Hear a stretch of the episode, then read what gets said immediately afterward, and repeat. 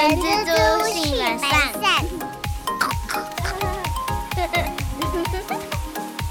大家早安，我是人蜘蛛的 Hope，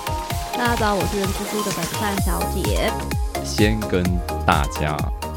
说声对不起，我们迟到了。昨天碰到问题，至于是什么问题呢？就是阿三不小心断片，睡觉断片。我们来了，迟到总比没到好啦。所以我们这一集晚了一天，原本都周三嘛，然后所以今天就延后啦，就周四上架。今天想跟大家聊一下的是在职场上的一个竞技话题啊。阿三，你觉得这这个话题够竞技吗？这的确是现在几乎大部分的公司都会在进行的一个制度。我们要聊就是薪资。到底该不该公开这件事情？为什么薪资要保密？你觉得嘞？我觉得薪资保密一个最直观的感受，好了，就是我觉得只要是人，大家永远不会觉得这样的薪水够了。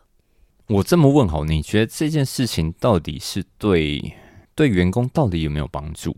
我觉得这件事有有有几个不同的切入点，就是可以透过我们今天的呃内容，可以跟大家分享。我自己是觉得啦，我们从年轻然后开始工作，呃，一开始打工，然后工作，然后每一任老板就说薪资这是在公司上是绝对不能去讨论的，算是一个公司大忌。但我有时候会不懂，哎。就是为为什么会是一个大忌？我有时候反而是觉得是是一个老板的一个手段，因为其实这种这种方式啊，我觉得最怕的是遇到同工不同酬的一个现象。我觉得呢，光同工不同酬这件事情，其实就有蛮多可以讨论的地方了啦。第一，你的同工到底是指一样的职位？但是学经历都不同的人，他们也会同酬吗？我觉得这个就是公司要去制定一个一套标准，但我可能每个人表现或者是什么都会有一点出入，但我觉得他应该还是可以稍微量化的出来的。因为同工不同酬，最怕就是说我假设我们今天职务是一样，我做的永远比你多，但我薪水都还是比你少，哎，我觉得这样很不公平，哎。那这样的话就没有同酬了，所以我刚刚说啊，就是老板一个手段嘛，就同工不同酬啊。因为站在雇主的立场而言，这说不定是不能说压榨，这是他的一个手段。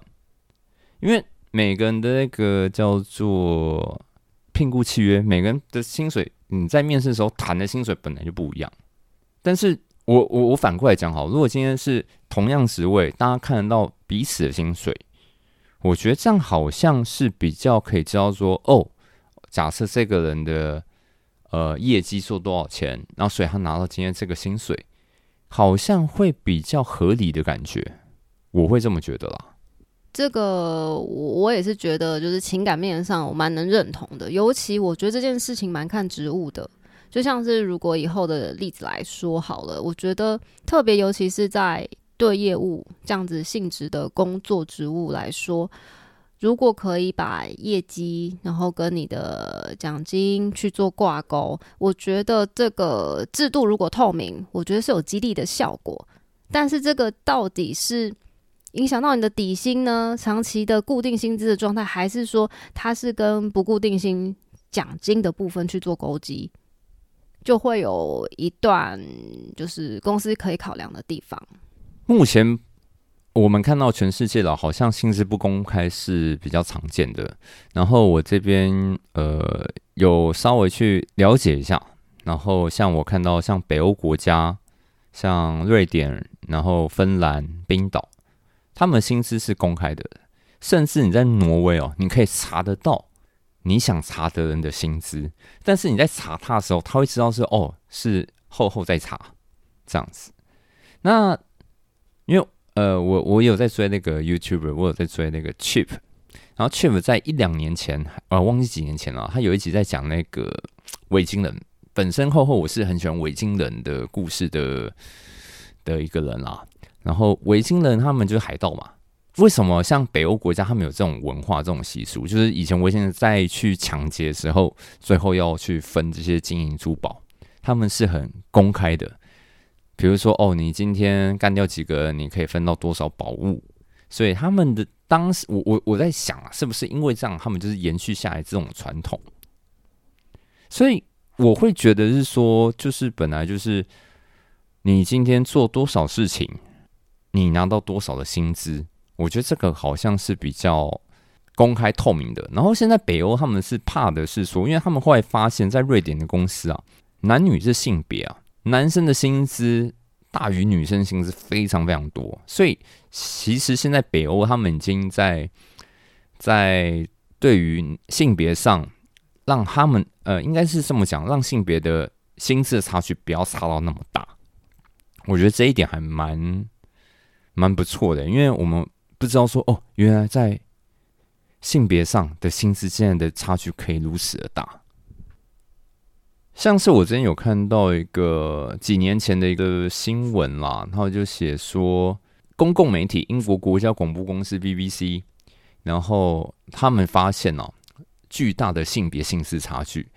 年薪超过十五万英镑的，就是大概折合台币，当时啊，当时的汇率大概是五百八十九万的主持人。有三分之二都是男性，然后这个就是让很多民众都相当反弹了，就是哎，怎么男女生的薪资的差距会如此的大？没错，因为其实，在多年前，Google 曾经也有上过新闻，也是因为有发现了因为性别的关系造成了薪资上的不平等，所以其实，在国外薪资。呃，想要追求透明的这件事情，有一个很大的推动的部分，就是在于性别的原因造成薪资上的不同。但是我觉得，就是人性这件事情跟文化，然后跟地方的可能风俗等等，也都会有习惯。尤其是因为其实对西方来说，我们举个例好了，无论是。请就是运流停啊，或者是社会福利补助等等的，相较于我们亚洲国家来说，其实亚洲国家在比较多的情形之下，是女性的呃工作者去请育婴假，甚至是直接离职，然后做就是全职带小孩的妈妈。所以我觉得，可能在这个部分上，环境就会也是其中一个影响薪资的因素。因为我想到啊，就是你看现在这些运动选手，比如说我有在看 NBA 或 MLB，这些球员的薪资都是被公开的，是全世界都知道他拿到多少薪水。但我觉得这个很正常啊，你这个球员有什么表现，然后拿拿到多少薪水，本来就应该是要这样子的。然后对于可能可能新进联盟的球员来讲，哦，他知道说他要再更努力，他才可以有办法拿到这些薪资。所以我觉得在我我个人啊，如果今天薪资要公开的话，我会站在赞成这一票。我觉得你有实力的人，你不怕被人家做比较啊。我觉得其实这部分我也蛮能认同的，但是在实物上，如果要一家公司的薪资全面的透明公开的话，这会有一个很大的问题，是我们大部分人其实不清楚。别的工作的人，他到底都在做什么？比较难去做比较客观然后完整的评断。就像您刚刚讲的那个 NBA 球员的部分，就是他的不管是得分啊、超级各个的数据，是大家都可以透过观看球赛或者是那些数据，可以有很很科学的方式去评价这个球员。而且重点是，这些球员做的事情都一样，而且大家都知道。对，但是如果今天这个公司其实规模有一点大，尤其他们的不管是职能属性，甚至是工作时间，或者是这个职位，它被主管们列为 KPI 用来评断他表现的时候，这个东西会随着我们刚刚讲那些东西越多，它的复杂程度也会拉得很高。我懂阿善意思，但可能阿善呃。应该这么讲，NBA 我们除了球员之外，他还有裁判，他有很多后勤，他还有记者。这个我觉得把 NBA 当做一个整个公司的话，假设啊，球员就是业务的话，就是你业务就比业务，你后勤就比后勤，你主播就比主播，你球评就比球评，就是站在同样的职位去做比较，就是比较好去量化出来啦。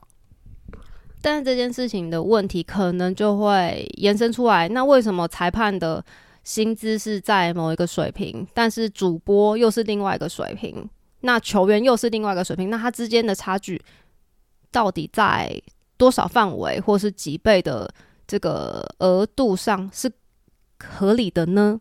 这个就是会是一个，也是一个需要探讨的状态。我我个人觉得啦，我觉得这就是一个市场机制。你今天你今天去做这个裁判，这薪水你合理，你就会去，你你就会去做。那如果这薪水不合理，你就不会去当 NBA 裁判了。所以我觉得同理啦，在公司而言，我觉得有点类似。但是我们今天就只是想跟大家聊看这些呃这件事情，薪资该不该公开，该不该？拿来，大家可以就是，哎，你你的薪资多少钱啊？我薪资多少钱？到底要不要拿出来做讨论？曾经啊，我之前带公司有同事公开了，他自爆了，然后导致其他同事不满意。就是，哎，我我不会讲，哎，还是说，呃，因为我们我们的观念呢，就西方文化本来就是比我们东方人来的更科学、更更前面了，他们走的是比较前面的。那我我是觉得这个这个话题是蛮有意思的。那我们今天来就继续再讲。阿善，你要跟大家再补充一下后面的东西。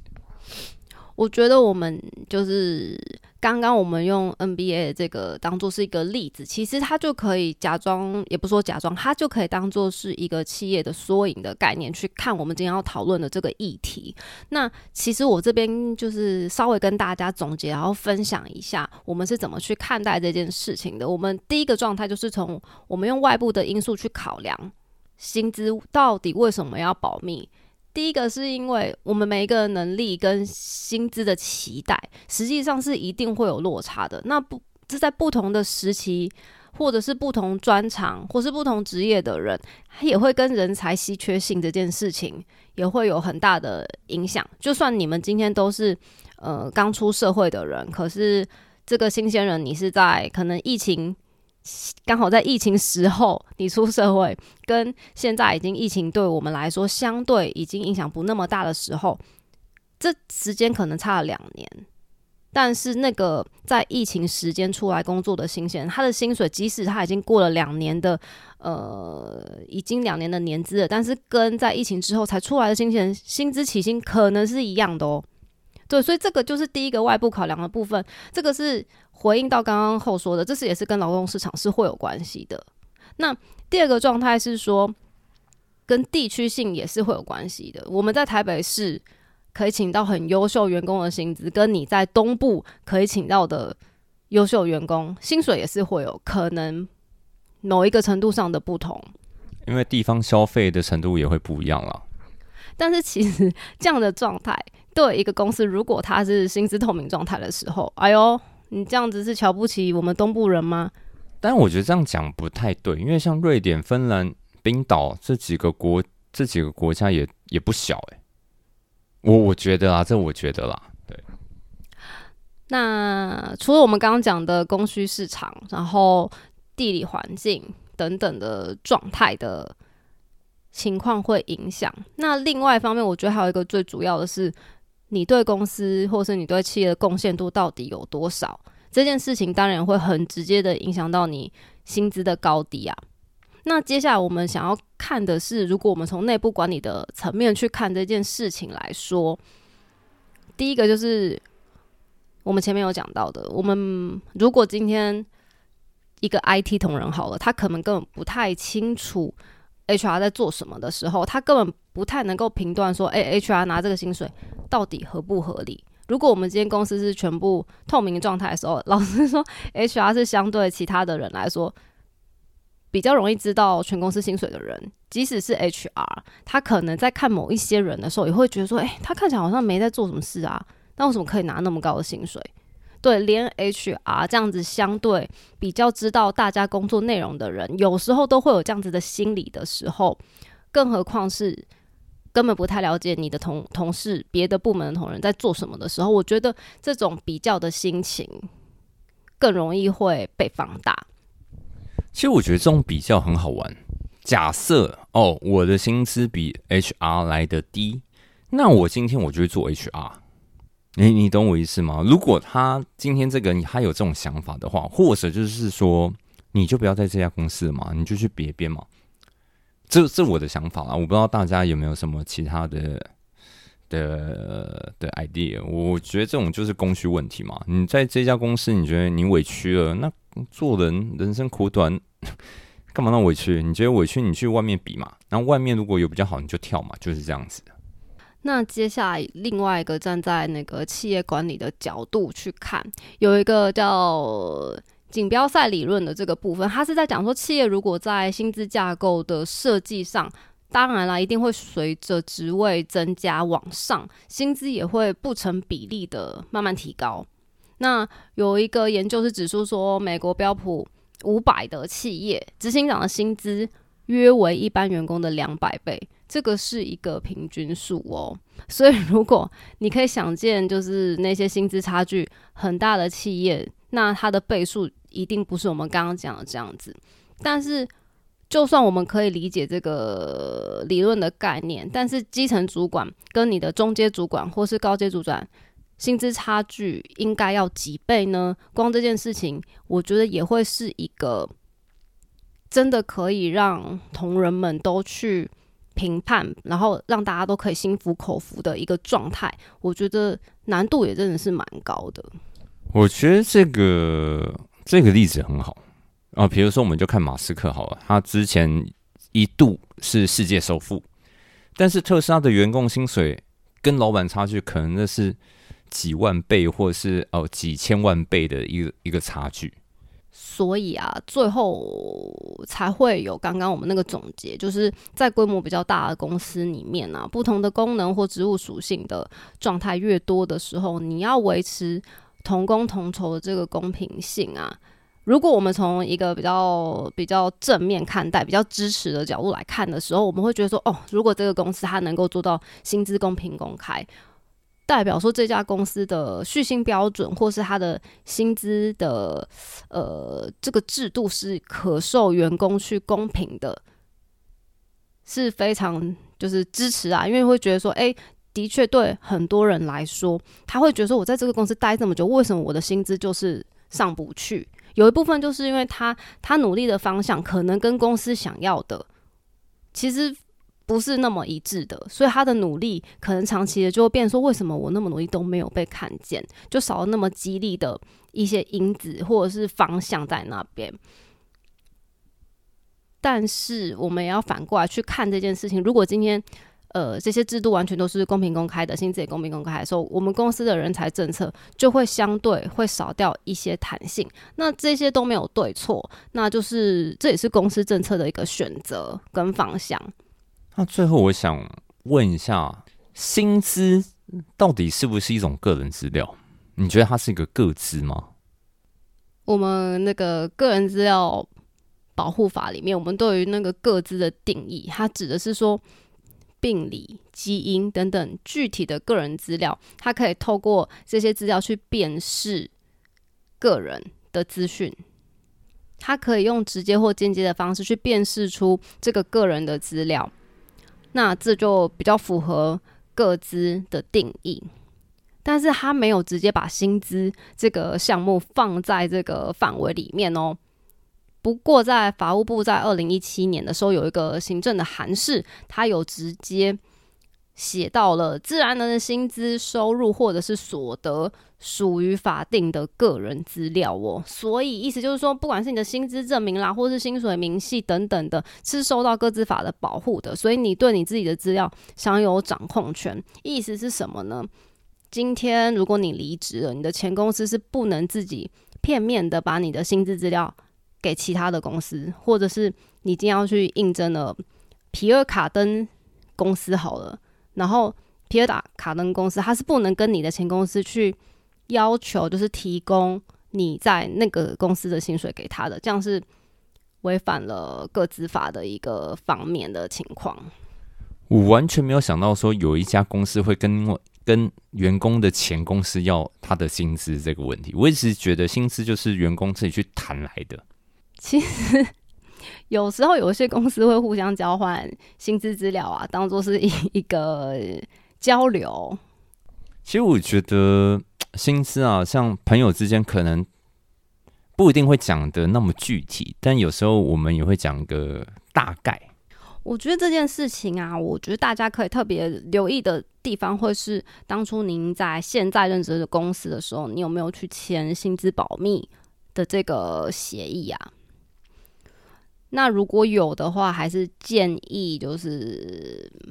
不要就是做太详细的透露啊，不然这样子你可能不是违法，但是你有可能是违约的状态，尤其是在科技业，这个是非常受到高度的保护的一个资讯。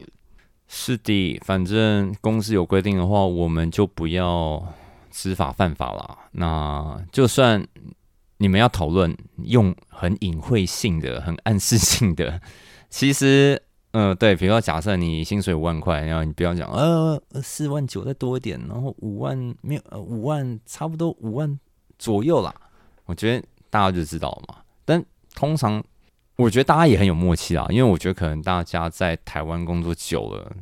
这就是一个不成文的规定嘛，就是也不太会拿出来讲。通常也是跟自己的好朋友才会有这种交流。但而且连好朋友都不一定，连家人都不一定，对不对？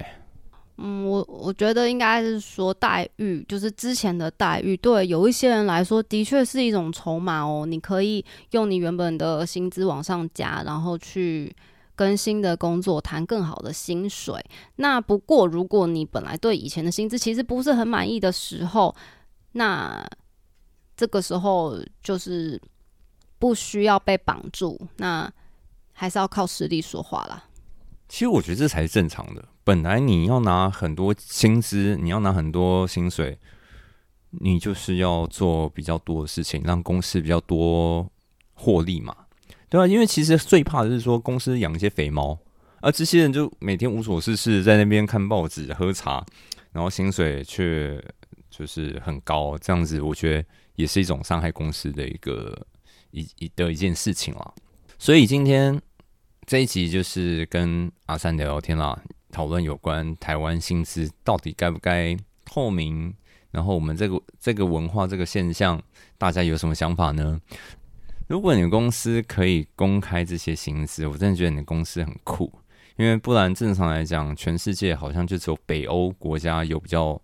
就比较会让薪资公开啦，连美国美国那些企业都不一定薪资会公开的。没错，因为只要有一个人没有办法很理性的去沟通，那公司光处理这些人的问题，可能就蛮疲于奔命的。但是呢，无论今天公司到底是薪资保密或者是公开透明，都是更公司政策的一种选择吧。所以对我们来说，可以放在如何让自己的工作表现更好，我们创造更多的价值，然后让我们自己争取更好的薪资或者是加薪的机会。我觉得。我觉得这个是更可以操之在己的地方。对啦，就是我们今天聊的是一种台湾企业的一种现象，可能是亚洲国家的一种现象。但我觉得说到底，我们就表现好吗？你有实力，你会拿到你该拿到的酬劳。好的，今天我跟阿善就跟大家聊这个有关薪资的话题了，希望大家会喜欢我们今天的主题。如果有什么其他想要听的内容，也欢迎都留言告诉我们哦。再次跟大家不好意思，我们还是哈固定会周三会